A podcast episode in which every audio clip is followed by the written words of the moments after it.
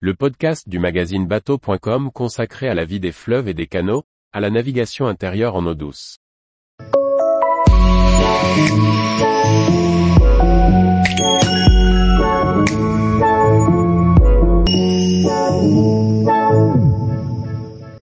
Rochefort, un port fluvial historique et tourné vers le grand large. Par Olivier Chauvin. Lorsque l'on aborde Rochefort, difficile de ne pas être séduit par la ville et ses ports qui ont nourri tant de vocations exploratrices. Bien des rêves d'ailleurs et de conquêtes ont pris corps ici.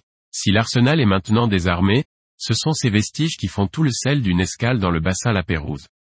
Rochefort est un port situé sur la Charente, à une dizaine de milles dans les terres. Sa situation le fait fréquenter aussi bien par les plaisanciers fluviaux que par les marins de plaisance ou de commerce. Un ponton face à la corderie permet de patienter en rivière, en attendant que les portes des bassins n'ouvrent aux alentours de la marée haute. On bénéficie alors d'une escale idéale pour partir à la découverte des richesses de la ville, et elles sont nombreuses. Rochefort n'était qu'un hameau lorsque le jeune Louis XIV décide en 1666 d'y bâtir un arsenal.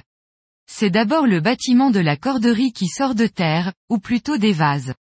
Long de 372 mètres pour 8 de large, il permet d'y commettre des cordages longs d'une encablure.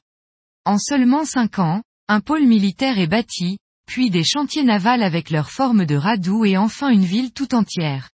Difficile d'imaginer aujourd'hui l'animation générée par les mille métiers nécessaires à l'armement et à l'entretien des navires. Par le chemin riverain, on longera la corderie jusqu'aux formes de Radoux où fut construite l'Hermione. Après avoir exercé son adresse de gabier dans les enfléchures de l'Acroma, on ne manquera pas d'aller visiter le passionnant musée de la marine. Les rues de la ville forment un quadrillage, et il suffit de s'y perdre le nez au vent pour découvrir un à un les vestiges de cet arsenal qui vit le lancement de 550 navires jusqu'à son désarmement en 1927. Rochefort n'est pas que vestige et les rues pavées de pierre de l'Est sont commerçantes et animées. On suivra la Charente jusqu'au pont transbordeur, dont la nacelle suspendue permet de traverser le fleuve en quelques minutes. C'est dans les marécages de la rive gauche qu'étaient creusées les longues fosses au mât, où les pièces de bois destinées aux espars étaient mises à tremper. On ne manquera pas ensuite d'aller visiter la très impressionnante école de médecine navale où sont conservés des instruments de chirurgie plus qu'inquiétants. Une visite de la corderie royale est bien sûr un incontournable, sans oublier la librairie où l'on trouve pratiquement tout ce qui se publie sur le thème de la mer.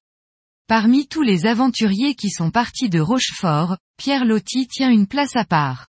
En plus de ses récits, il a aménagé les pièces de sa maison à l'image de chacun de ses voyages.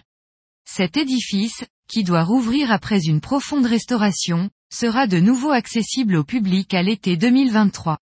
Pour peu que l'on goûte l'imaginaire fantasque de son créateur, c'est une immersion à ne pas manquer. Tout près des bassins dédiés à la plaisance, un autre accueille les cargos du port de commerce.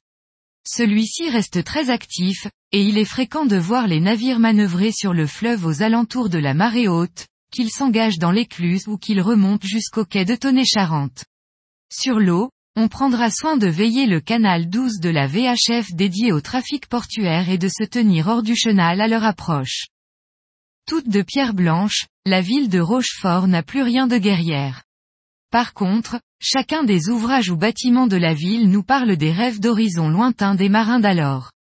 Ne serait-ce que pour les partager, c'est une escale à ne pas manquer. Tous les jours, retrouvez l'actualité nautique sur le site bateau.com. Et n'oubliez pas de laisser 5 étoiles sur votre logiciel de podcast.